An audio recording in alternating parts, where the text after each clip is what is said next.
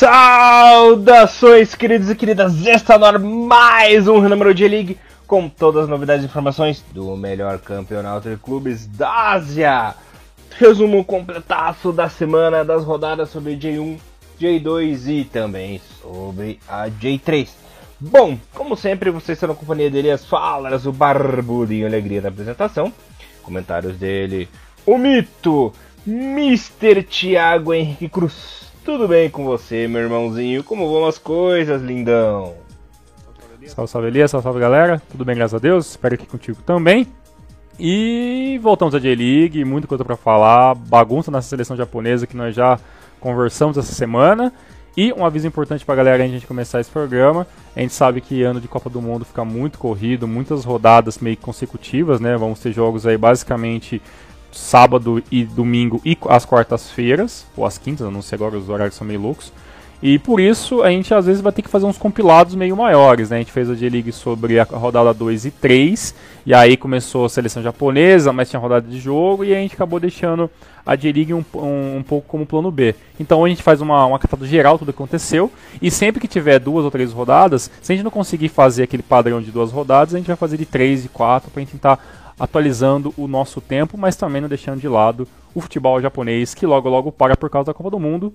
Mr. Elias. Maravilha, Mr. Thiago Cruz. Pedimos desculpas aí aos nossos queridos ouvintes, né? Que tá corrido mesmo. Também a nossa tabela da vida anda complicado. Então vou passar aqui rapidinho os resultados da quarta, da quinta e da sexta rodada. E a sétima a gente destrincha. A quarta foi a seguinte: o Kashiwa bateu o Kobe por 2 a 1 Sendai 1, Vefare Nagasaki 0, Shimizu 0, Marinos 1, Kashima 0 a 0 com Sapporo, Tokyo 3, Gamba Osaka 2, Frontale 0, Hiroshima 1, Cereço Osaka 2, Shona 1, Sagatoso 3, Nagoya 2 e Jubilo Iwata 2, Urawa 1. A quinta rodada foi a seguinte, galera se o link aqui colaborar que travou. Pronto.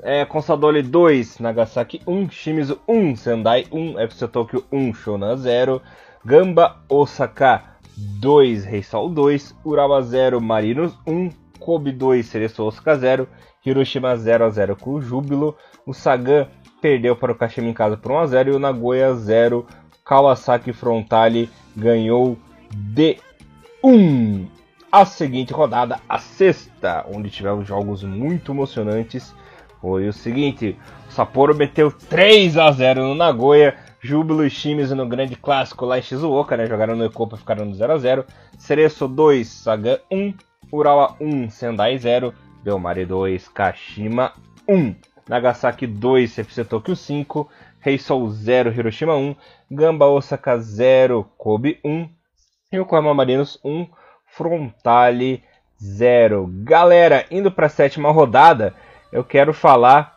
do jogo mais importante que aconteceu, galera. Finalmente, aleluia, irmãos.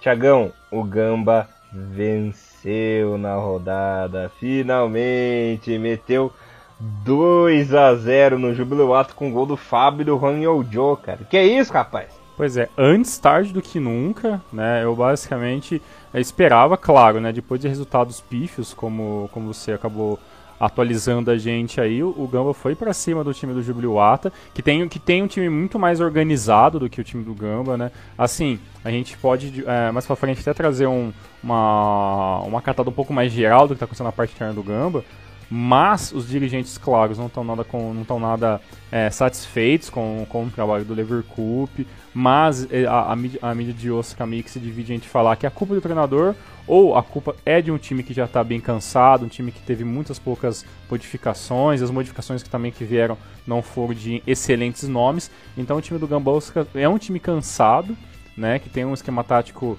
é, que tá, às vezes já, já não funciona, na verdade, desde desde a temporada passada, até por causa que o Gamba teve uma campanha até muito de mediana, né? E comparado com, com, o nosso querido Jubiluata, que não vem passando também por um, um período muito, muito positivo, né? Vem aí de, de consecutivas derrotas e tudo mais, mas o time ele, ele vem tentando, né? O Júbilo, ele, como você mesmo acabou citando, acabou ganhando do Ural, mas depois acabou empatando com os times do 0 a 0 dentro de casa, depois, né, e agora perde para o time do Gamba Osaka, que é, até então era o último colocado e assim continua estando mesmo com a, com a vitória. E uma coisa interessante é que é, o time do, do Gamba é, joga hoje num 4-3-3 muito, é, muito focado no ataque, né? Eu não, tenho minhas dúvidas se isso vai fun funciona muito bem. Mas é esse novo meio de campo, né? Agora com o Andy jogando para, pela direita, o Matheus Jesus com a camisa 8 no meio e o Curato com a 10 pela, pela ponta esquerda, o time vem, vem mostrando que às vezes isso pode funcionar. O problema é, que jogou, jogou contra o Jubiluato que estava no desespero para voltar vencendo o campeonato depois de, uma, de, uma, de, um, de um empate sem gols com os times em casa. Acabou é, achando um gol muito rápido no começo do jogo, isso acabou desvirtuando muito é, pro, pro lado do Gamba Osaka. E aí o, o Júbilo acabou tentando abrir o placar, tentou colocar o time para frente. E no finalzinho do jogo, o, o Gamba, com o passe de Fujimoto, o Sokerano acabou dando números finais, o, o, o toque de, do grande número camisa 25 do futebol asiático, o único verdadeiro camisa 25, o resto do farofa. É, entenda vocês como Shunsuke Nakamura. E, e, aí o Gama acabou vencendo. É, Elias, olha, eu vou te falar uma coisa. Eu não acredito, não acredito mesmo que o Sr. Leverkusen vai chegar até o final do ano empregado no time do Gamba Osaka. Apesar que eu vi que se ele for mandado embora, se tiver quebra de contrato, o time do Gamba vai ter que desembolsar uma grana violenta, cara. Então não sei se o Gama vai optar por manter o cara para não gastar uma grana violenta ou se vai optar por realmente pagar essa, essa rescisão de contrato e procurar um outro técnico que provavelmente vai ser um japonês, porque infelizmente técnicos brasileiros não andam dando muito certo no futebol asiático. É, coisa. Essa parece que o negócio do técnico brasileiro é coisa do passado no Japão, né? Os técnicos brasileiros não estão conseguindo fazer muita coisa por lá. Não sei se é uma o ensino aqui já está obsoleto lá pelo que o futebol japonês evoluiu, se modernizou, né? Os princípios é, da escola brasileira já não estão pegando como pegavam antes, né, Tiagão? Então tá. Ou eles estão, ou eles estão chegando lá achando que estão é, treinando jogadores brasileiros ou é. europeus, aonde alguns esquemas táticos muito ofensivos uhum. funcionam, uhum. né? Então a gente não sabe exatamente qual é o problema. É claro que se você, você vê as entrevistas do Leverkusen, as pouquíssimas, né, que tem na internet uhum. aí, é, o, o Lever fala que a equipe está funcionando, que tem qualidade, sabe? É aquele discurso padrão, padrão de sempre. Uhum. Mas em nenhum momento ele fala que, ó, o problema tá sendo esse, o problema tá sendo aquilo, sabe? Ele sempre fala, ah, foi detalhes, não sei o que, mas a gente tá vendo que não tá funcionando. O 4-3-3 no Japão é uma coisa muito difícil de funcionar, até por causa que pra você jogar um 4-3-3, você tem que ter uma zaga muito consolidada, porque o meio de campo fica muito avançado, né? E, então, eu não sei, sabe? Eu acho, por mais que eu não gosto, eu acho que o 4-5-1 ele é, é, é, a formação que menos dá dor de cabeça para os técnicos do Japão, sabe? Porque quando começa a colocar o time muito para frente, aí ele fica muito é, vulnerável a tomar gols. Foram coisas que aconteceram aí nessas últimas rodadas com, com o time do Gamba. Ah, né? e o próprio Japão, na verdade, o esquema do Japão padrão, é o 4-4-2, sempre deu certo em tudo, uhum. deu certo na seleção. Tanto que o Zico inventou aquela putaria do 3-5-2 lá do Japão na Copa do Mundo, já tomou no cu, né? Porque queria inventar Ou o Okada fez aquele tipo 4-3-3 lá na Copa de 98, tomou no cu também.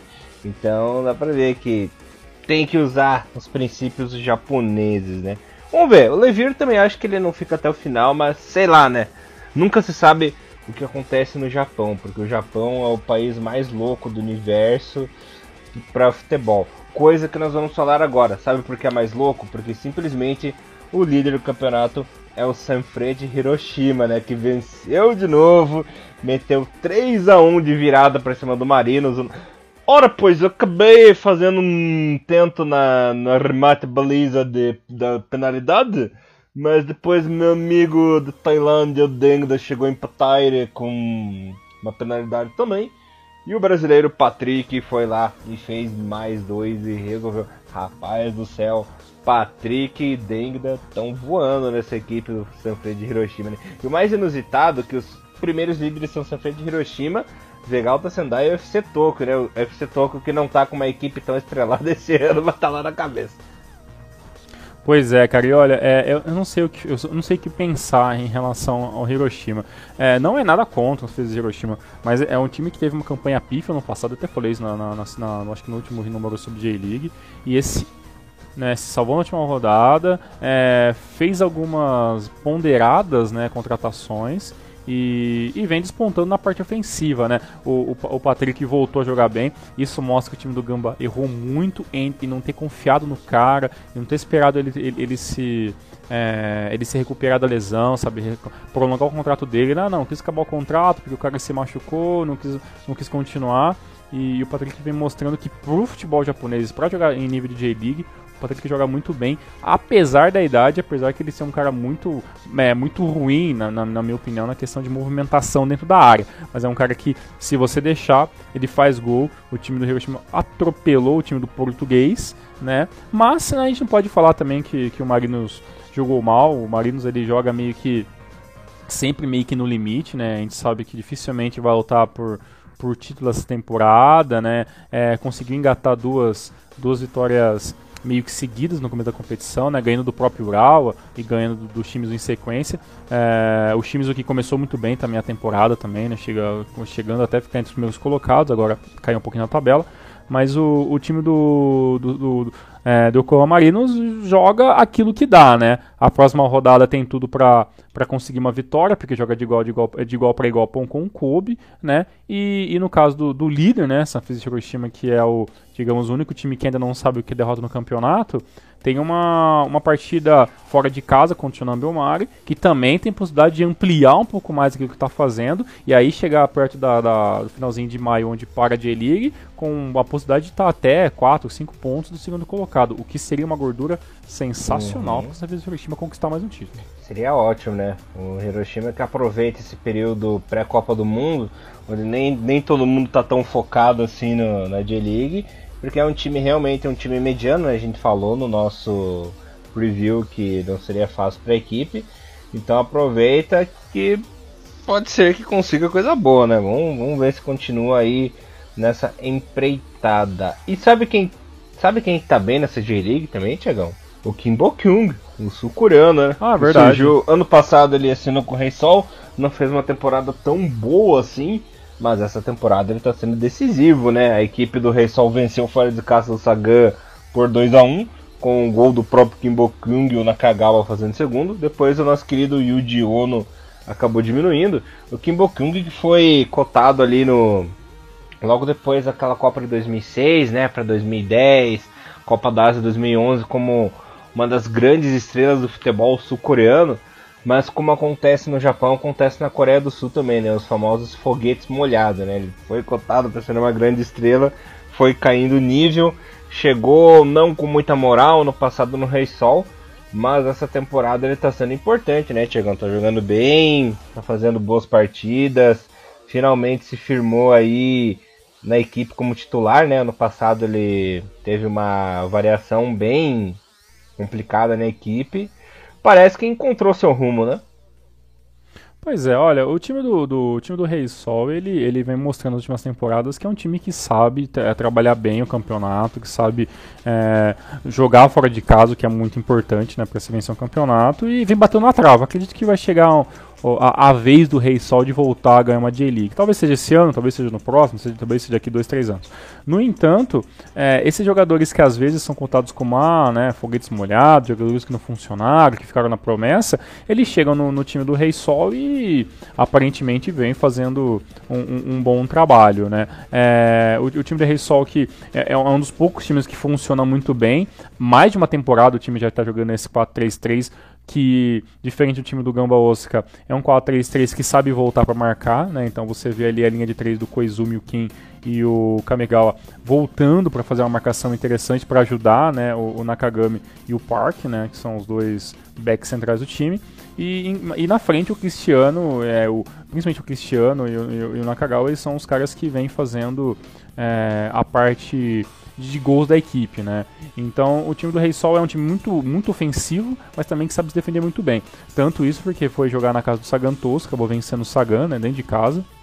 E, e isso mostra que, que, o time do Rei Sol é, não, não fica muito preocupado se está jogando com ou com a torcida contra ou a favor. Isso é interessante. Agora eu quero ver se quando chegar na metade do campeonato, o Rei Sol vai continuar mantendo essa constância, né? Porque o ano passado O Reysol chegou até a brigar pelo do campeonato, mas aí chegou uma hora que o time começou meio que tropeçar nas próprias pernas, né? Começou a depender muito do Cristiano, e aí o Cristiano acabou é, tendo micros lesões, jogando não tão bem assim, então isso acabou meio que dificultando que o Reysol lutasse seriamente pelo campeonato na temporada passada. Vamos ver esse ano, né? Tudo no começo, o Reysol tá se posiciona bem na sétima posição e, e tem tudo para continuar lutando. Já o nosso querido Sagantoso, né, ele vem fazendo aquilo que, que, que, fez na temporada passada também, né, tentando se manter entre os primeiros na primeira parte do campeonato, e, e, ah, mas já conseguiu, é, encontrou sua terceira derrota no campeonato, que é um valor até relativamente alto, né, apesar da nona colocação, mas o time do, do Sagantoso ainda é, consegue tirar pontos de, de, de, times improváveis, consegue jogar muito bem dentro de casa, foi para foi cima do Rei Sol, conseguiu fazer o gol dele e tudo mais ali, infelizmente acabou tomando a virada. Agora, é, o time do Sagantoso tem que abrir um pouco o olho por causa que esse ano tem equipes um pouco mais parelhas a ele, né? Por, por exemplo, a gente vê um, a gente vê um Nagoya na, na, na, na zona de rebaixamento, você vê um Gamba Oscar, e, e, sabe que são times que, que podem que podem estar tá lutando para depois passar o time do Sagantoso. Ou seja, ele precisa ganhar gordura agora, porque uma hora esses times de baixo vão começar a vencer. E aí eu quero ver como é que o Sagan vai acabar se virando nessa situação contrária. Exatamente, né? E quem tem que ficar de olho aí nessa equipe do Sagan é, a equipe do Sapporo, né? O Sapporo mais uma uhum. vez venceu essa rodada. No duelo direto contra o rebaixamento, bateu no Xana Belmari por 1 a 0 e por enquanto está feliz com, seu 11, com seus 11 pontinhos e vem aí acumulando sua gordurinha, né? Foi um resultado importante. Um passo do Ryo do Tokura aos 45 da etapa final fez o gol da vitória e eles podem dormir mais tranquilo. E quanto que você falou. Bom, vamos falar desse jogo primeiro, eu vou pro jogo do Nagoya, tá? Ok. E aí foi um resultado importante para a equipe do Sapporo, né? Que vai ser muito importante o time acumular esses pontos é, no pré-copa, né? Porque esses pontinhos que ele fizer agora serão assim preciosos demais no final do campeonato. Tanto é fato que isso aconteceu ano passado, né, Tiagão? A equipe do Sapporo começou a pontuar na parte final do campeonato, né? Mas final e conseguiu se salvar, né? Pois é, eu, eu, só uma coisa que eu não consigo lembrar agora. O, o Sapporo ele passou assim por muito apuros na zona de rebaixamento no passado? Acho que não, né? No primeiro turno. Primeiro turno primeiro só. Turno depois foi bem complicado. Uhum. Depois na virada a partir da vigésima rodada, assim o time deu uma boa reagida. O time se encontrou e acabou ficando sempre ali, ó, ganha uma, perde duas, né? Que é mais ou menos isso, né? É, o, ti o time do Sapporo, ele, ele sempre joga muito ali no, no, no, máximo que dá, né? Não dá pra cobrar muita genialidade, não dá pra cobrar lances bonitos no time do Sapporo, mas o time tem garra, né? É, usando lá o, Sapporo Dome como, como a sua, a sua grande é, seu grande 12 segundo jogador, né? Sempre o público interessante no, no estádio foi para cima, venceu o Shonan, que é, é, sempre uma incógnita, né? O que esperar do Shonan Belmari, né? A gente tem anos que a gente não esperou nada, surpreendeu. Tem anos que a gente, pô, ah, esse ano talvez vai fazer alguma coisa. Aí meio que passou meio que bem abaixo do esperado, né? E o Sapporo é isso, né? É um time que tá tentando se manter na J-League, né? Evitando rebaixamento do custo. É um time que não pode voltar a jogar J-League tão cedo porque realmente é, vai ser um baque muito grande. E é um time modesto, se você for ver, não tem assim tirando, não tem grandes craques, né? Claro, tem o, o tailandês lá que é, um, é, o, é, é o grande a, a, o grande xodó da torcida do Sapporo, mas assim, é, individualmente a gente não tem assim jogadores sensacionais no time do Sapporo, mas o coletivo funciona, né? Funciona como Shonan, é um, digamos que é um adversário direto contra o rebaixamento na parte de baixo da tabela, né? E isso, claro, vai fazer uma diferença no final do campeonato. Espero que o Sapporo consiga se manter assim para fugir de qualquer dificuldade nesse ano 2018. Veremos, veremos, veremos. E quem está com dificuldade, que eu falei que teria dificuldade, o Tiagão falou que teria dificuldade e um chupa para vocês que duvidaram da gente, foi o Nagoya Grampus, né, que está despencando cada vez mais da tabela, já está ali na zona dos playoffs com apenas 7 pontos e perdeu mais uma. Perdeu em casa agora pro Sendai, né? O Ishihara e o Nishimura fizeram primeiros gols. O nosso querido Jo diminuiu. Depois o Nishimura de novo fez o terceiro e no final do jogo o Jô marcou de pênalti. É que o brasileiro tem mania do empolgou, né? Só porque o Jô fez o gol na estreia, o Nagoya venceu na estreia. Não, o Nagoya tem um timão para disputar ali a CL, não sei o que. Falei, calma galera, calma galera. Essa equipe do Nagoya é fraca, o time é fraco, acabou de voltar para J1, Então tem muita coisa, tem muita coisa para nadar ainda nesse mar, né, que é a J-League, né, Tiagão? Então já tá refletindo o resultado, né? Perdeu mais uma e tá despencando, rapaz. Pois é, cara. Olha, a, a, a perca ali do do, do, do, outro jogador brasileiro. Na verdade, são dois jogadores brasileiros que estão desfalcando o time, né? A gente o, tinha lá o William, se não me engano, é o William Rocha, se não me engano, que é o, é o, é o, é o zagueiro ali que acabou se machucando algumas rodadas atrás. Também tem o Gabriel também, que, que, era o, que é o camisa da equipe, que também é, a, a, tá, tá fora do, do time por, por, se não me engano, uma lesão, se não me engano. E, e o time do Nagoya mostra que ele não tem um banco tão grande, né? Vem jogando ali com, com Aoki com com com Izumi, né? Na, na, os dois laterais, os dois segundo atacantes e o, e o Fukahori tá jogando como centroavante, né? O, o Jô, quando entrou no, na, no segundo, se não me engano, foi no segundo tempo que o Jô entrou, o Jô acabou fazendo os dois gols, né? Então você mostra que, que, que o Jô tem uma qualidade superior ao, aos jogadores que hoje são titulares, mas assim, são titulares por causa que os jogadores brasileiros é, ou estão com lesão, ou estão sendo poupados, né, porque sentiram alguma coisa. Então, o, o time do Nagoya com os brasileiros e com o time 100% é um time perigoso. O time do Nagoya com esse misto ou, ou, com jogadores reserva mostra que tem grandes dificuldades em vários setores. O ataque é uma delas, né? Tomou ali é, o primeiro gol muito cedo, aos 23 minutos do, do Ishihara, como o Elias falou, né? Tomou o segundo no Nishimura ainda no final do primeiro tempo. E aí o Jô fez diminuir no segundo, na segunda etapa, mas aí a vantagem do Sendai, que sabe, o Sendai sabe jogar sob pressão, é um time que não é muito rápido, que não precisa muito da velocidade, que vai um pouco mais cadenciando o jogo acabou matando o jogo com, com o Nishimura também aos 68. E aí o jogo fez o de pênalti no finalzinho, mas não tinha muito o que fazer. O que, que é, qual que é o problema do, do, do Nagoya, na, na, minha opinião? Eu acho que a mídia colocou uma banca muito grande em cima do Nagoya Grampus. Né? Então, quando, quando, chegou, quando chegou o jogo, quando chegou os, os brasileiros que já estavam lá desde o ano passado, e, e o time é, começou muito bem o campeonato, como, como você falou, Elias, mas aí criou uma expectativa muito grande, né? Ah, os brasileiros, o Nagoya, o Nagoya fazer fazer aquilo. Mas eu acho que ah, aquele time do Nagoya que começou a J-League, ele é muito diferente daqueles que a gente vai ver jogando quarta e domingo, né? Então, porque é uma, é uma equipe que não tem um banco muito grande, como eu já falei. O jogador, o, o, o não é um salvador da pátria, né? É um bom jogador, mas dificilmente vai salvar o Nagoya de um de um possível rebaixamento, até por causa que ele já tem uma certa idade. Então, sabe, o problema é que o, o Jô precisa que alguém jogue e faça a bola chegar nele, né? Eu não sei que jogo que eu tava assistindo do Nagoya semana passada, agora me, me foge da cabeça, uns jogos passados da J-League aí. E, e o incrível como, como o Jô sozinho, ele não consegue fazer nada, né? A bola não chega nele, ou quando chega são só bola espirrada, só correria, e aí o Jô ele não vai não vai pegar essa bola do meio campo e não vai driblar 3, 4 para chutar pro gol e fazer, sabe? O Jô é aquele cara que ele tem que receber a bola para fazer o pivô e ele marcar, né? E infelizmente o, o, o camisa 10 do, do, do Nagoya Grampus está fazendo muita falta, né? Então, enquanto ele não voltar, engano, o nome dele é Gabriel, cara. Agora, também acho que Gabriel Xavier.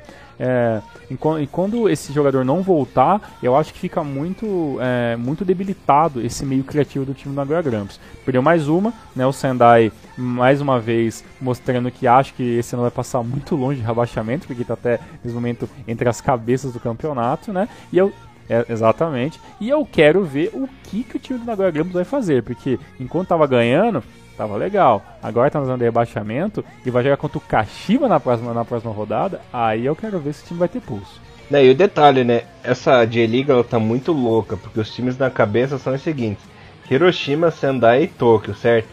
E os times que estão namorando a zona do rebaixamento no momento: Kashima, Marinos, Júbilo, Nagoya Grampus, sabe? E quem tá na zona do rebaixamento é o Gamba Osso, cara. Então pra você ver como tá um começo do campeonato maluco, atípico. O pessoal tá se batendo. Tiagão, temos uma felicidade nessa rodada. Faltavam dois times para vencer esse, é, na J-League, né? E esses dois times venceram. E felizmente, para nossa alegria, o Fifari Nagasaki venceu. Aí só, aí Convenceu.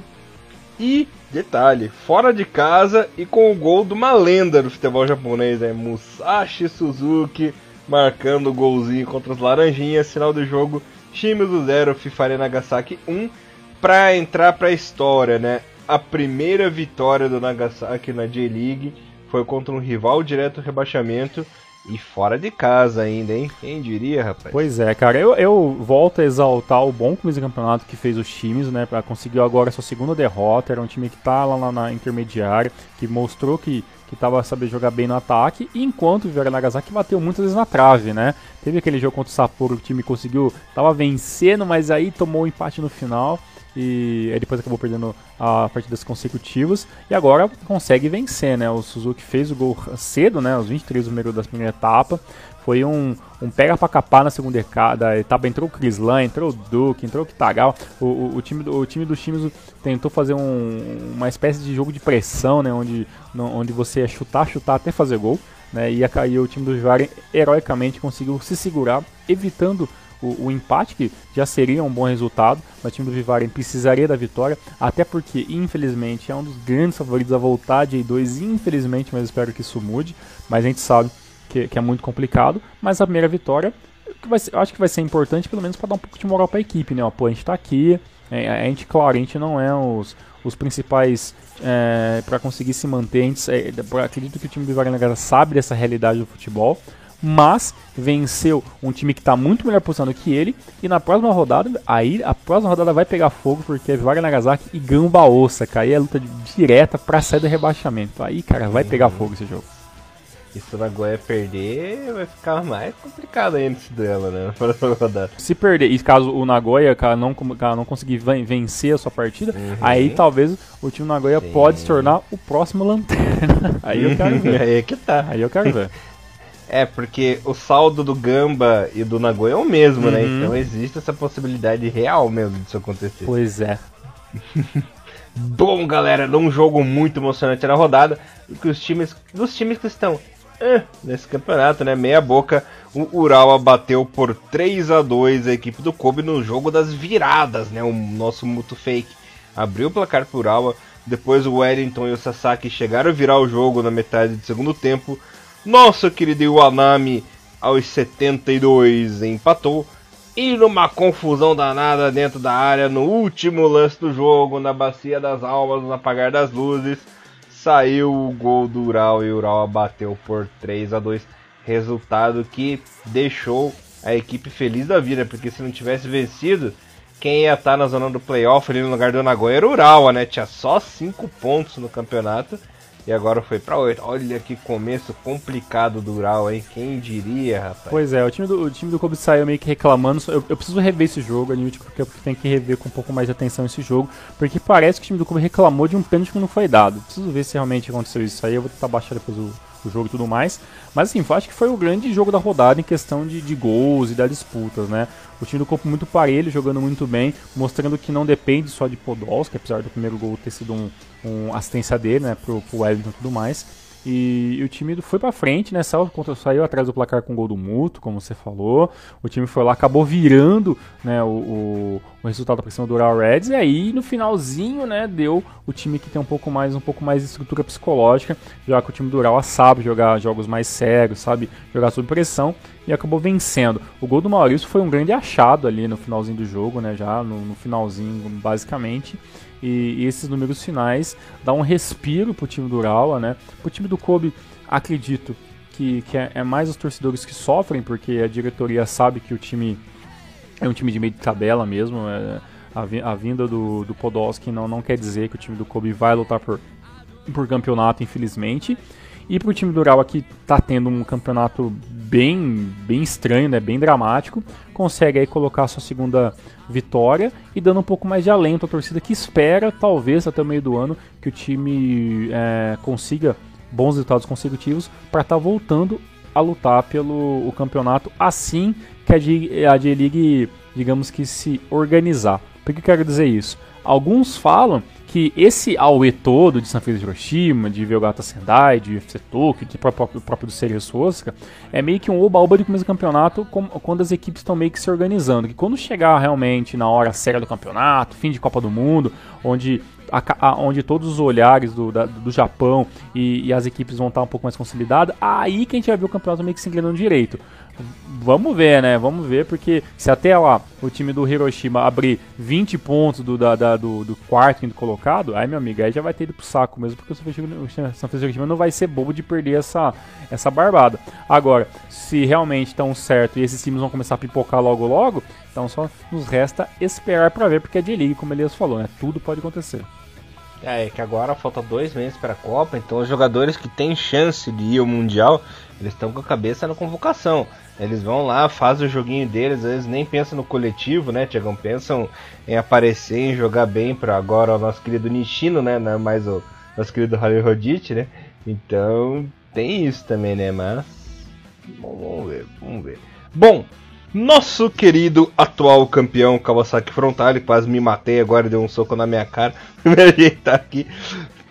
Tá, tá difícil. Esse narrador é complicado, viu?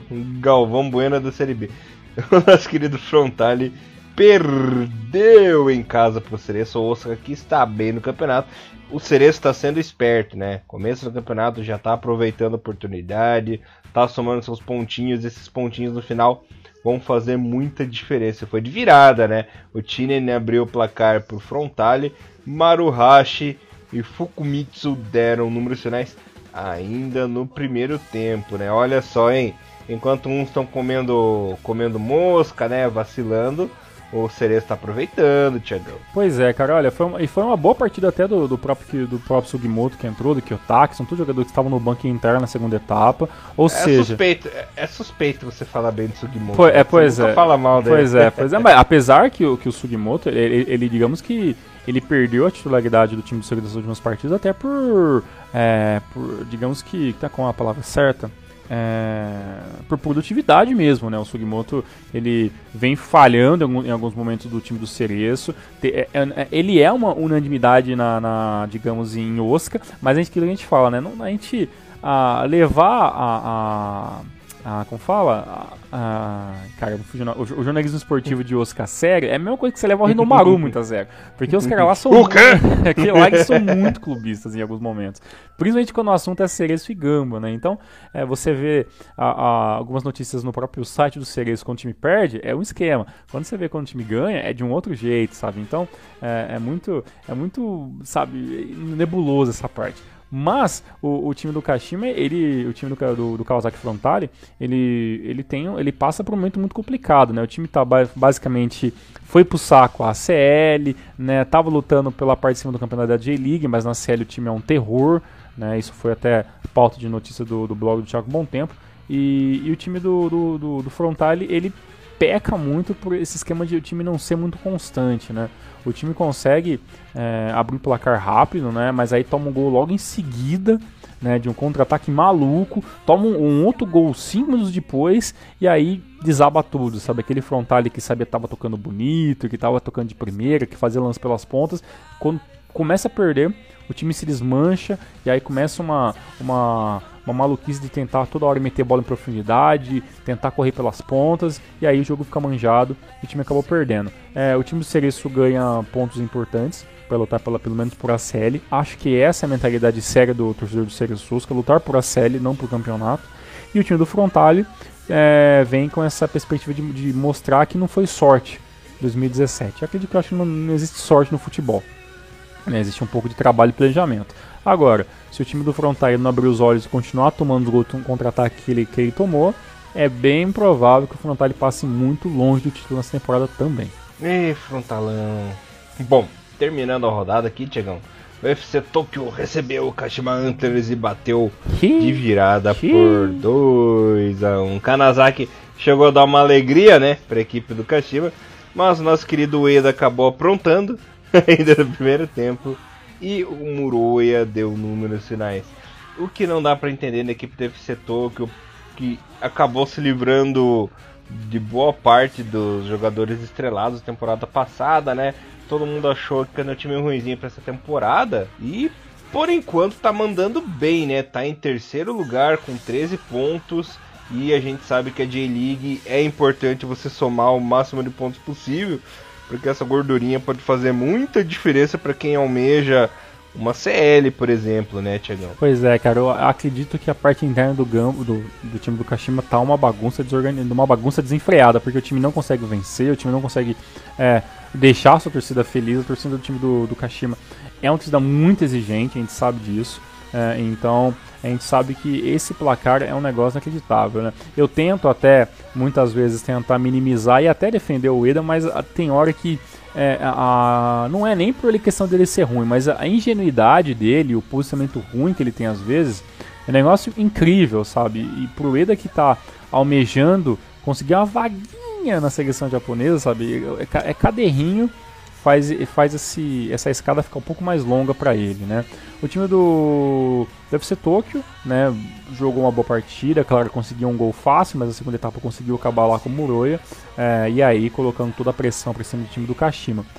Um 2 a 2 ou um 1 a 1 acho que seria o resultado mais justo, né? Mas o time deve ser Tóquio procurou bem, a, procurou bem o gol, soube administrar a sua, a sua vantagem quando, quando fez, diferente do time do Kashima, que aí tentou mudar alguns jogadores, né? Entrou, entrou até o Gazawara para dar um pouco mais de movimentação no meio campo, né? Entrou o, o Kanamori para tentar dar um pouco de eficiência na, na porta ofensiva, mas aí infelizmente tarde demais, mais uma derrota pro gigante de Barak. Complicado, complicado. Bom, galera, vou passar rapidinho aqui a classificação para vocês. De importante temos na frente Hiroshima na liderança com 19 pontos, seguido do Sendai com 14 e o FC Tokyo com 13. Essas equipes estariam na ACL no momento. Estariam rebaixados no momento a equipe do Nagasaki com 5 pontinhos, Gamba Osaka em na última colocação com 4 e o Nagoya naquela famosa zona do agrião né, dos playoffs, 16 com 7 pontinhos em 7 rodadas. A artilharia é o seguinte: Juan Eujo do Gamba Osaka tem 5, o Diego Oliveira do Toco tem 5 também, e o Gabriel Xavier do Nagoya com 4. Tiagão, bora pra J2 rapidão? Bora. Maravilha, a J2 onde tivemos a oitava rodada com os seguintes resultados. O Kofo empatou em 1 um com o Mito, o Renofa bateu por 2 a 1 um, o Mia, chupa esquilinho, Kyoto 0 8 a 1, Verde 0 a 0 com a equipe do Gifo, Totig e Tokushima ficaram no 1x1, Matida 2x2 com Roaço, Yokohama FC 2, Avispa 2, Matsumoto Yamaga 1, Kamatamare 1, Alberex perdeu em casa para o mais líder do que nunca Fadiano Kaiba por 1x0, Suegen 3, Jeff United 1 e Ehime 0, Montedio Yamagata 1. A classificação é a seguinte, meus lindos e lindas. Fadiano Kayama líder com 19 pontinhos, 8 a 30 em segundo com 17. Esses, essas equipes estariam no momento classificadas para J1. Na zona dos playoffs né, estão Renault Yamaguchi com 17, Matidas Elvia com 16, Verdi com 14, Roaço Kumamoto com 13. Estariam rebaixados no momento. O Erime com 6 pontinhos, o Kamatamare Sanuki com 5 em 8 rodadas. Tiagão, Tiagão, nosso amigo Fabiano aí, o Fadiano, tá começando bem. Será que engrena? Será que vai até o final? Ou vai entrar naquela teoria de que os times estão se ajeitando ainda e a equipe vai despencar, hein? Pois, Rapaz. Pois é, cara, a J2 é sempre uma caixinha de surpresas, né? Claro, algum, algumas pô, um pouco mais, outras um pouco menos, né? Porque, por exemplo, eu já não assusto mais ver um Kyoto Sanga lutando pelo pela, pela zona de baixamento, né? Uma coisa que vem acontecendo todo ano. Assim como eu já estou acostumado a ver um, um, um, Jeff se matando lá embaixo, um Gifo. Agora, o Fagiano Kayama, o Oita lutando, né? Pelo, pelas primeiras posições, o Renovo voltando ah, junto com a Matilda Zelva angariar posições. É interessante, né? Agora, a única pergunta aqui que eu, que eu deixo aqui é o seguinte: se esses times que estão chegando de J3, esses times que têm um orçamento muito menor, como eles conseguem montar times baratos e eficientes. E aí, de, vez em quando, a gente vê ali uma contratação de J1 do Jeff, uma, contra, uma contratação de ex-J1 do Kyoto, né? O, o Mio, que até então estava é, lutando de igual para igual com os times da J1 na, nas temporadas passadas, como que esses times não conseguem ter uma, uma, um disparo tão fácil nesse começo de campeonato, né? Porque basicamente esses times têm muito mais dinheiro de Fagiano Kayama do que o Ito do que Renofa, né? E nem parece que quando você vê a tabela que é, o, o, o, Jeff é já foi um time muito grande, o Kyoto já foi um time muito grande, o Omiya já foi um time que angariou muito entre os grandes, né? Então é, fica muito, muito confuso, né? Essa, esse, é, digamos que a, a, teoria com a prática, né? Hoje a gente vê hoje os times da J2 muito dispersos do começo do campeonato, né? E aí a gente entra num, num site de notícia especializada de A2 e você vê um, algumas bizarrices como ah, o Jeff ele vai voltar a disputar campeonato quanto antes, ah, porque esse ano o Kyoto vem